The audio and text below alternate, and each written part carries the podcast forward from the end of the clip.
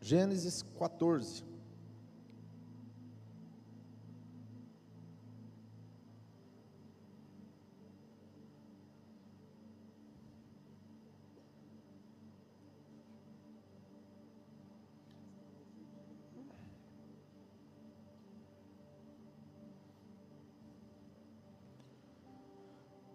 Êxodo 14,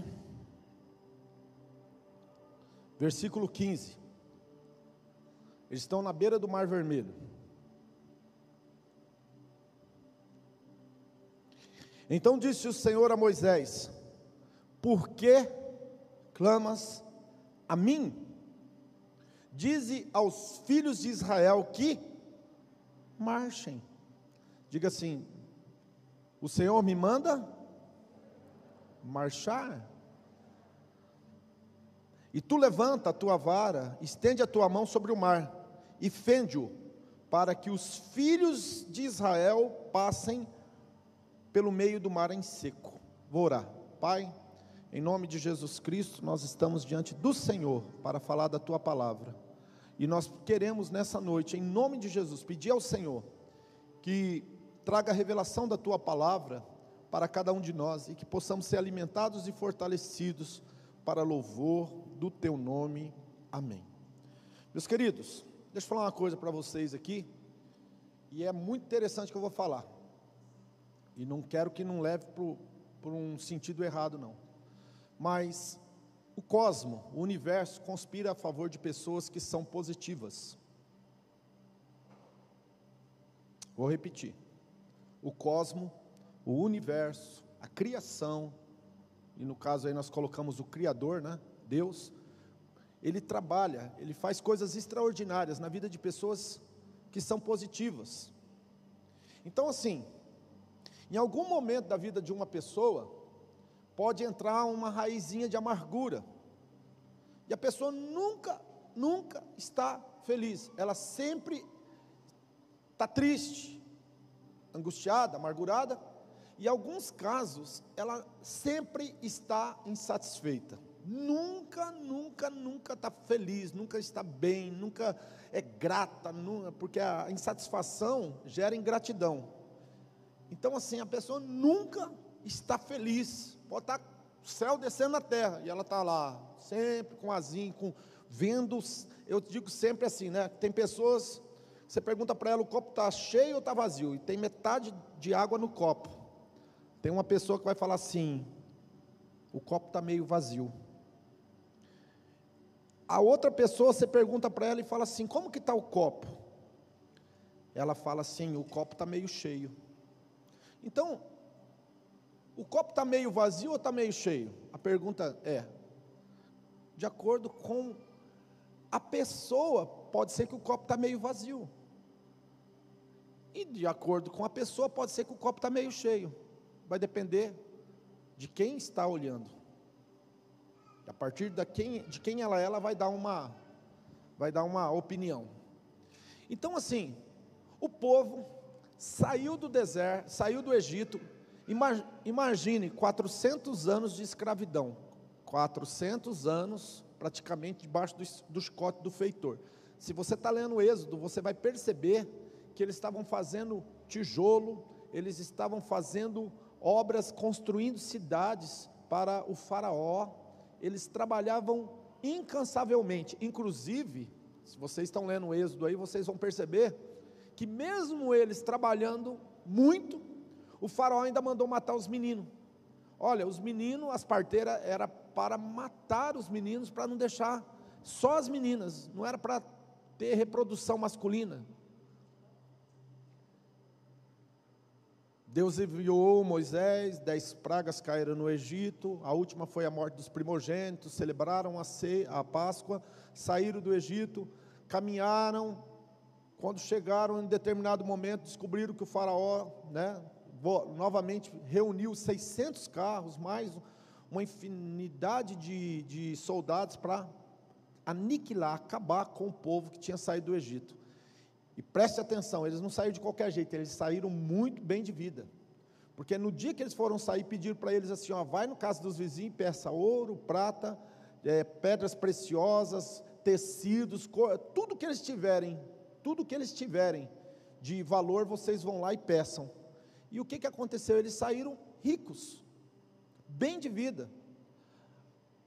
E agora eles estão na direção de quem está indo para o Monte Oreb, porque quando Deus apareceu para Moisés, falou: "Vocês, você vai busca esse povo e você e esse povo vai me servir aqui neste lugar, aonde foi que Deus apareceu na sarça. Quem está lendo Êxodo sabe do, do, contexto do qual eu estou falando. Por isso que é bom você ler a Bíblia junto com nós, hein? Fica de fora não, porque quando eu vou pregando, você vai falando assim, uau, eu li semana passada, eu li ontem, eu li antes de ontem. E aí o que, que aconteceu? O mar vermelho na frente. E o interessante que Deus que dirigiu esse povo para esse lugar. Eles poderiam ter ido por outro lugar, mas Deus fez com que eles fossem e dessem de cara com o Mar Vermelho. É um lugar onde eles teriam que atravessar o mar para entrar do outro lado, né, que é Canaã. Hoje, para quem não conhece, quem sabe mais ou menos, está nas imediações lá do canal de Suez, que é protegido inclusive pelo exército, né? Se você olhar, olha no mapa lá, você vai ver uma tirinha assim, que é, o, é, é, é onde está ali a ponta do Egito, né, o continente africano, aí já começa ali o, Israel, né, Israel, e aí tem um, um, braço do mar que entra bem grande ali dentro né, do, do, do, do continente, e ali foi uma parte mais estreita, vamos dizer assim, que eles deveriam atravessar. E o povo chegou, deu de cara com a água, falou: o que, que nós vamos fazer agora? Moisés, você nos tirou lá da terra prometida, lá do, do, do Egito, para a gente morrer aqui no, no, no, no mar, na beira do Mar Vermelho. E aí Moisés foi para Deus. Deixa eu, deixa eu ensinar uma coisa para você, empresário, você pai de família, você mãe de família, você filho. Quando aparecer problemas para você, e todo dia aparece, aprenda a levar seus problemas para Deus. Inclusive tem uma música que diz, né? Vou levar meus problemas para Deus, entregar meus problemas para Deus, abençoar minha família, minha casa, meus irmãos, pois eu creio no poder da oração. Então, assim, temos que aprender a levar os problemas para Deus. E Moisés pegou e fez o quê? Foi para Deus. Foi para Deus. Como que eu vou para Deus? no teu quarto, dirigindo teu carro, entrou no banheiro para tomar banho, está caminhando, fazendo uma caminhada. Deus é onisciente, onipresente, onipotente. Você pode falar com Deus em qualquer lugar, qualquer hora, qualquer momento você pode bater um papo com Deus. Deus vai falar com você no teu coração, vai usar pessoas, Deus vai dar sonho para você, mas Deus vai falar com você, pode ter certeza. Deus ele tem prazer, não é você que está buscando a Deus, é Deus que está buscando você, amém? Amém? Quem está comigo, diga amém. E aí então ele foi para Deus e Deus olhou para Moisés e falou: Moisés, fala para esse povo, dá um passo de fé, fala para esse povo marchar, fala para esse povo tomar uma posição, tomar uma decisão, e a decisão tem que ser: marche. E aí, muitas vezes, eu vejo pessoas que deveriam estar marchando, estão dizendo assim: ah, eu não sei, não chegou a hora, ainda não tomei a decisão, ah, eu estou eu, eu, atravessando a luta, eu, eu não vou conseguir vencer, e fica só naquela posição assim de, de defensiva. Quando o texto da Bíblia diz que os portões do inferno não prevalecerão contra a igreja, não quer dizer que os portões do inferno estão atacando a igreja, mas é a igreja, a eclésia, são as pessoas que têm fé, as pessoas que andam pela palavra de Deus que estão avançando. Não é os portões que estão oprimindo e empurrando as pessoas para trás, mas são as pessoas que estão avançando. Quem crê assim, diga amém. Olha a história dessa igreja aqui. Oito pessoas aqui na, na Guaiapó, cem pessoas ali do outro lado da rua, Aqui nós chegamos, né? Mas era para 300. Mas chegou um momento que nós estávamos fazendo dois, três cultos. O último culto Yang tinha 600, 500 e poucas pessoas.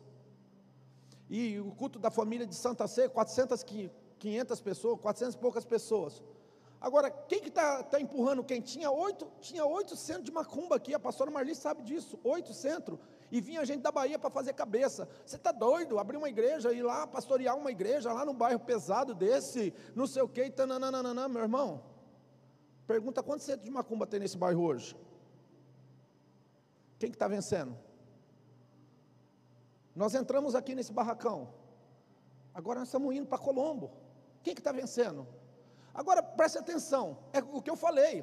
O universo conspira a favor de gente positiva, de gente que é proativa, de gente que tem decisões e que tem atitudes que condizem com aquilo que creem. Ou seja, se eu creio que Deus me tirou do Egito e vai me colocar na terra prometida, se aparecer um mar na minha frente, é um pequeno detalhe. Eu não estou pouco ligando pelo mar que está na minha frente, por quê? Porque eu sei que eu vou colocar os meus pés de uma forma ou de outra lá na terra da promessa.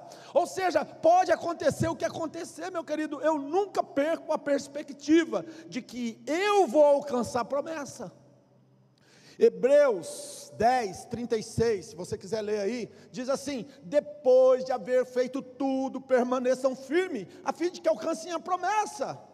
Ou seja, do dia em que você caminhou por fé, até o dia que você vai alcançar a promessa, talvez vai, vai ter um tempo. Quem leu o Gênesis sabe que José ficou mais dois anos preso, depois que ele ajudou o copeiro. E isso faz parte da vida. Só que quando as coisas acontecem, não é para desanimar, não, filho. É só para você tomar um fôlego, ajeitar o, né, a carcaça e falar: vou voltar à ativa, vou dar um passo de fé. Se a Bíblia diz que Deus olhou para o povo e falou: por que, que esse povo está murmurando? Manda eles para. Uma das maiores franquias dos Estados Unidos, eu gosto muito de biografias. Uma das maiores biografias dos Estados Unidos é de um homem que tinha uma receita da avó dele, de frango empanado. Inclusive a, a franquia dele chegou aqui já. É um senhor de idade com bigodinho, cabecinha, com a gravatinha. Quem já foi lá no Catuaí viu. Aí um camarada foi em mil lojas e todo mundo falava: Isso não vai dar certo, isso não é bom, isso é ruim. E ele, não, não, não, não, não, não, mas ele não desistiu. Um dia um, ele chegou, a pessoa olhou para aquilo lá e falou assim: Por que não? Hoje esse cara não existe mais, já morreu, mas a empresa dele está aí, ó. Depois de mais de mil não, sem desistir, venceu. Quem está comigo, diga amém. Chegaram para Thomas Edison e disseram assim: Cara, você já tentou mais de mil vezes fazer a lâmpada e você fracassou. Ele falou assim: Não, na tua ótica, eu fracassei mil vezes. Na minha ótica, eu tentei mais de mil vezes, com sucesso, a forma de fazer a lâmpada e não dar certo. Cara, o mar está aí, os problemas estão aí. Agora você vai, vai ficar deitado? Você vai ficar prostrado? Você vai ficar murmurando, reclamando, procurando gente para comungar das suas conversas de murmuração? Ou você vai, vai para a palavra e vai ver o que, que a palavra diz, o que, que Deus diz, o que, que Deus tem para a tua vida? E vai. Eu estava fazendo uma retrospectiva do ano de 2020, nesses últimos dias aí. Foi o ano que a gente cresceu, a gente batizou, a gente recebeu membros. É um, foi um ano onde a gente mudou. Foi o ano que mais investimos no, na igreja, nas coisas. Ontem eu conversava com o senhor José Patrício, só o banheiro nosso ali já está. Nossa, a hora que ficar 100% pronto, vocês vão ver. Mas já está lindo, está bonito, porque nós estamos fazendo coisa com excelência pastora está organizando para mexer no hall de entrada, vai ficar legal, vai ter hall de entrada lá, hall de entrada aqui. Mas foi um ano que a gente cresceu para caramba, mas por quê? Quem olha para o vento não semeia, irmãos. É Bíblia. Quem olha para o vento não semeia. Agora tem, um, tem uma revelação aqui. E essa daqui eu gostaria de passar para vocês hoje. Deus falou para o povo: o povo manda marchar. Se você, meu querido, é um pai de família, um empresário, se você é um homem, uma mulher, não importa. Você tem que ser a pessoa mais otimista e mais motivada da sua casa, da sua família, do seu departamento, da sua empresa. Se você for a pessoa mais desanimada, meu irmão, sinto lhe informar. Aí Deus falou para Moisés: Moisés, e você, o povo, é para marchar. Mas você, Moisés, levanta a tua vara, estende a tua mão sobre o mar, fende-o para que os filhos de Israel passem. Quem é que vai abrir o mar? Leia o texto aí. Quem, quem que Deus mandou abrir o mar? Hã? Leia aí. O que está escrito aí na sua Bíblia? Capítulo Êxodo 14, 16. Deus falou assim: Moisés, levanta a tua vara, apresenta ela diante de mim e fende o mar. Quem que vai abrir o mar? Moisés. Pastor, o senhor está falando heresia, não? Quem tem dom aqui? Levanta a mão. Dom de cura. Quem tem dom de cura aqui? O que é um dom? Diga comigo. Dom é um presente. Dom é um presente. Sim ou não? Eu tenho que, eu tenho que contextualizar o que eu estou ensinando vocês, senão vira uma heresia mesmo. Então eu recebi o que? Um presente. Qual é o presente que eu recebi? Dom de curar. Quem me deu? Deus. Mas quem é o dono do dom agora? Eu. Porque o dom, a palavra dom significa presente mesmo. Favor. Agora Deus deu para Moisés, o que para Deus? Deu para Moisés? Meu irmão, quem gosta de estudar a Bíblia? Lá no livro de Apocalipse, a Bíblia diz que vão haver duas testemunhas, uma é Moisés, outra é Elias, e eles terão poder de fechar o céu, de fazer descer fogo do céu. Lê lá para você ver. Quem vai ter poder para fechar o céu e para descer fogo do céu? Os profetas, Elias e no caso aí, o, o, o Moisés, que aparece lá no final da Bíblia. Então, quem deu poder para Moisés? Quem deu poder para Moisés? Deus. E quem vai ter que tocar na água para abrir a água? Moisés. Agora, qual é o problema das pessoas? Transfere o que Deus já deu para elas, transferem a responsabilidade que Deus já empoderou elas, autorizou elas, deu autoridade para elas, para que Deus faça. Deus não vai fazer, porque Ele está esperando uma atitude tua. Ele está esperando você se levantar e se apropriar e usar, usar aquilo que Ele te deu. A Bíblia diz: os céus é o céu de Deus, mas a terra ele deu aos filhos do homem. Por isso que eu falo, tem que se alinhar. Moisés toca e fende-o. Deus mandou Moisés tocar e Moisés fender. Quem autorizou? Quem deu a graça? Quem deu a virtude? Deus. Mas quem fez? Moisés. Então tem empresário manda para Deus o problema. Não, tudo bem, você vai para Deus, Deus está, e aí você, entendeu? Passo um, passo dois, passo três. Passo um, Deus. Passo dois, eu. Passo três, eu agindo de acordo com aquilo que Deus mandou e Deus fazendo. Através de mim. Dons de curar. Quem cura é quem recebeu o dom. O dom é dado por Deus, está em mim. É só vocês ler é, Coríntios, vocês vão ver sobre dons. Quem estuda sobre dons sabe o que eu estou falando. Então Moisés, toca nessa água, cara. Ai, Senhor, nós estamos aqui. E agora? Vai esperar. Vamos mais longe então? Vamos. Elias e Eliseu chegaram no Jordão. O Jordão abriu. Que jeito que o Jordão abriu? Estou encerrando. Como que o Jordão abriu? Elias tirou a capa, dobrou e tocou na água. A água abriu. Quem que tocou na água?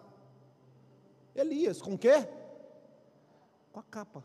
Aí ele foi, subiu para o céu. A capa dele caiu na cabeça de Eliseu. Eliseu pegou a mesma capa e tocou na água.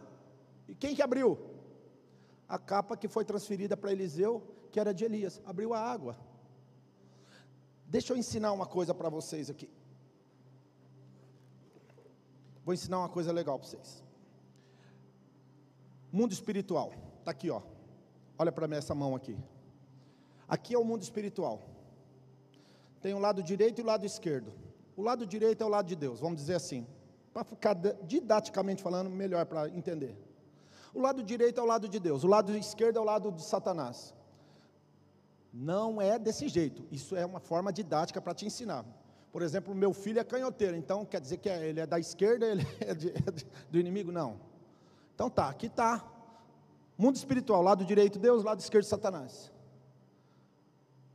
O lado que, que você permitir tocar é o lado que vai usar você. Se no mundo espiritual quem está tocando em você é Deus, as coisas vão acontecer segundo Deus. Mas se quem toca em você são espíritos imundos, demônios, hostes da maldade, tudo que você faz vai ter uma consequência espiritualmente falando má. Agora o mundo espiritual está aqui, ó. Está aqui. Quem que você está permitindo tocar no mundo espiritual da sua vida? Se for da direita, Deus, eu sei que resultado vai produzir. Inclusive em Gálatas fala sobre isso. Mas se for o lado errado, meu irmão, não tem, não tem, não, não tem jeito. Enquanto isso não mudar, a tua vida não muda. Então quem tem que tocar no mar? Eu. Eu. Quem tem que falar para o povo não desanimar e marchar? Eu. Quem tem que mandar fazer tudo isso? Quem está entendendo o que eu estou pregando? Vocês estão melhor do que eu, que eu não entendi nada. Estou brincando. Eu falo isso só para não desanimar vocês. Olha para mim, irmãos. Agora preste atenção. Eu me lembro, eu vou encerrar aqui. Agora eu encerro mesmo. Eu me lembro que uma certa feita, eu estava que nem um chapeuzinho vermelho, né? Lá, lá, lá, lá, lá, lá, lá, lá, lá, indo para a empresa trabalhar. De manhã cedo cheguei na empresa, tinha um sapo desse tamanho, com a boca costurada quando costura a boca de sapo, meu irmão, o bagulho é sério, o negócio é doido, vai pegar, vai matar, vai destruir. E eu naqueles dias, começando um negócio, rapaz, olhei aquilo, eu falei, nossa, meu Deus, no mínimo deve ter meu nome, um monte de coisa dentro desse, da boca desse sapo amarrado.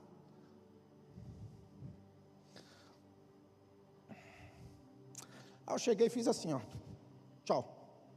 Eu decidi não acreditar naquilo porque eu tenho a palavra no meu coração, e a palavra de Deus diz assim: arma forjada contra ti não vai prosperar. Aí eu entrei para dentro da empresa, abri a empresa, abri a porta da empresa, e aí eu coloquei mais força ainda. levantava assim, que nem um, né? jogava para cima a porta. a arma forjada contra mim não vai prosperar. Quem disse isso? Quem diz isso? Quem diz isso? Deus. Mas quem tem que provar dia a dia, levantando a porta, abrindo a empresa, fazendo melhor, trabalhando, atendendo bem, ligando para cliente, atendendo bem, fechando orçamento, fazendo melhor. É Deus ou eu? Quem está me entendendo? Então o sapo pode estar tá lá, meu irmão mas ele não vai poder tocar em mim, porque as minhas atitudes não condizem com o fracassado, com o derrotado, com o incrédulo, com o medroso, com o covarde. As minhas atitudes têm que estar de acordo com aquilo que Deus falou para mim. E Deus falou: não prospera arma forjada contra você. Moisés, fala para o povo marchar. Fala para o povo dar uma caminhada. Fala para o povo parar de ficar olhando para trás, com medo. Manda eles olhar para frente. E aqui o, o, o slogan de 2021 para a igreja: o para-brisa é maior do que o retrovisor. Estou falando isso para todo líder, todo líder que trabalha comigo. Irmão, quem vive de passado é museu. O passado é muito bom. Eu já estive lá, gostei dele, mas o futuro é desafiador. Deus tem um plano, Deus tem uma promessa, e nós vamos entrar nesse negócio aí. E nós estamos caminhando todos os dias. Toca na água, irmão. Toca na água. Tocar na água é fazer o que eu falei agora Acredite mais em Deus do que em Satanás. Acredite mais na verdade de Deus do que nos, no, nas afrontas e nas mentiras do inimigo. Acredite mais em Deus. Tenha atitudes, atitudes de fé. Não fica olhando para a boca de sapo, não, se o teu nome está lá ou não, meu irmão, isso não importa. Satanás, ele é um derrotado, o mundo espiritual está aqui. Quem tocou no mundo espiritual naquele dia? Foi o sapo ou foi a palavra de Deus? Repita, fala para mim, gente. Quem foi que venceu? Quem eu declarei que governa a minha vida. Por isso que quando você recebe Jesus, você recebe Jesus como sendo o teu Senhor e teu Salvador. Tem muita gente que, ai, Jesus é meu Salvador, mas não é Senhor ainda. Não empodera, não toma posse, não vive aquilo que o Senhor da tua vida decreta, declara sobre você. E quando Deus olha para você, encerro aqui, o que, que Deus vê? Deus vê bênção, Deus vê um futuro de paz, Deus vê restauração, Deus vê crescimento, Deus vê você fazendo coisas extraordinárias, Deus vê no mundo espiritual coisas acontecendo que você sozinho, trabalhando, lutando, não vai dar conta de fazer. Deus vai fazer coisas grandes na sua vida, milagres, prodígios, sinais, coisas que você vai testemunhar, você vai transferir para outras pessoas. E eu paro aqui, porque todo mundo vai ver quão grande é teu Deus, quão grande é a tua fé. Para com isso, irmãos. Para com isso. O que, que Deus falou para Moisés? Diga o povo que. Ah, só os vivos agora, para encerrar. Se coloque de pé. Diga ao povo que. Diga ao povo que. Marche. E você, Moisés, o que, que você faz? Toca na água, Moisés. É o que nós estamos fazendo aqui, para o outro lado ali. Diga o povo que. E diga, e você, pastor, faz o quê? Toca na água que o mar vai se abrir. E se abriu, e vai se abrir mais.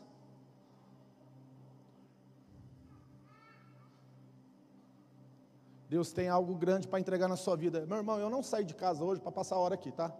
Então eu quero dizer para você, eu estou aqui como boca de Deus, profeta de Deus, para afirmar, declarar sobre a tua vida. Levanta a tua cabeça, enche teu peito de ar, e começa a declarar as graças, virtudes, bênçãos, as promessas que o Senhor Deus tem na tua vida e que você não vai morrer enquanto não se cumprir. Eu me lembro um dia que eu estava chegando na Guatemala, e lá é uma, uma região vulcânica, muita vulcão. Então a região vulcânica, o, aquele negócio que chacoalha o avião lá, a turbulência é muito grande. Eu nunca tinha passado uma turbulência igual aquela. E todo mundo, ah, e eu, né, no meio do balanço lá, Aí eu falei: Eu vou morrer hoje? Nunca.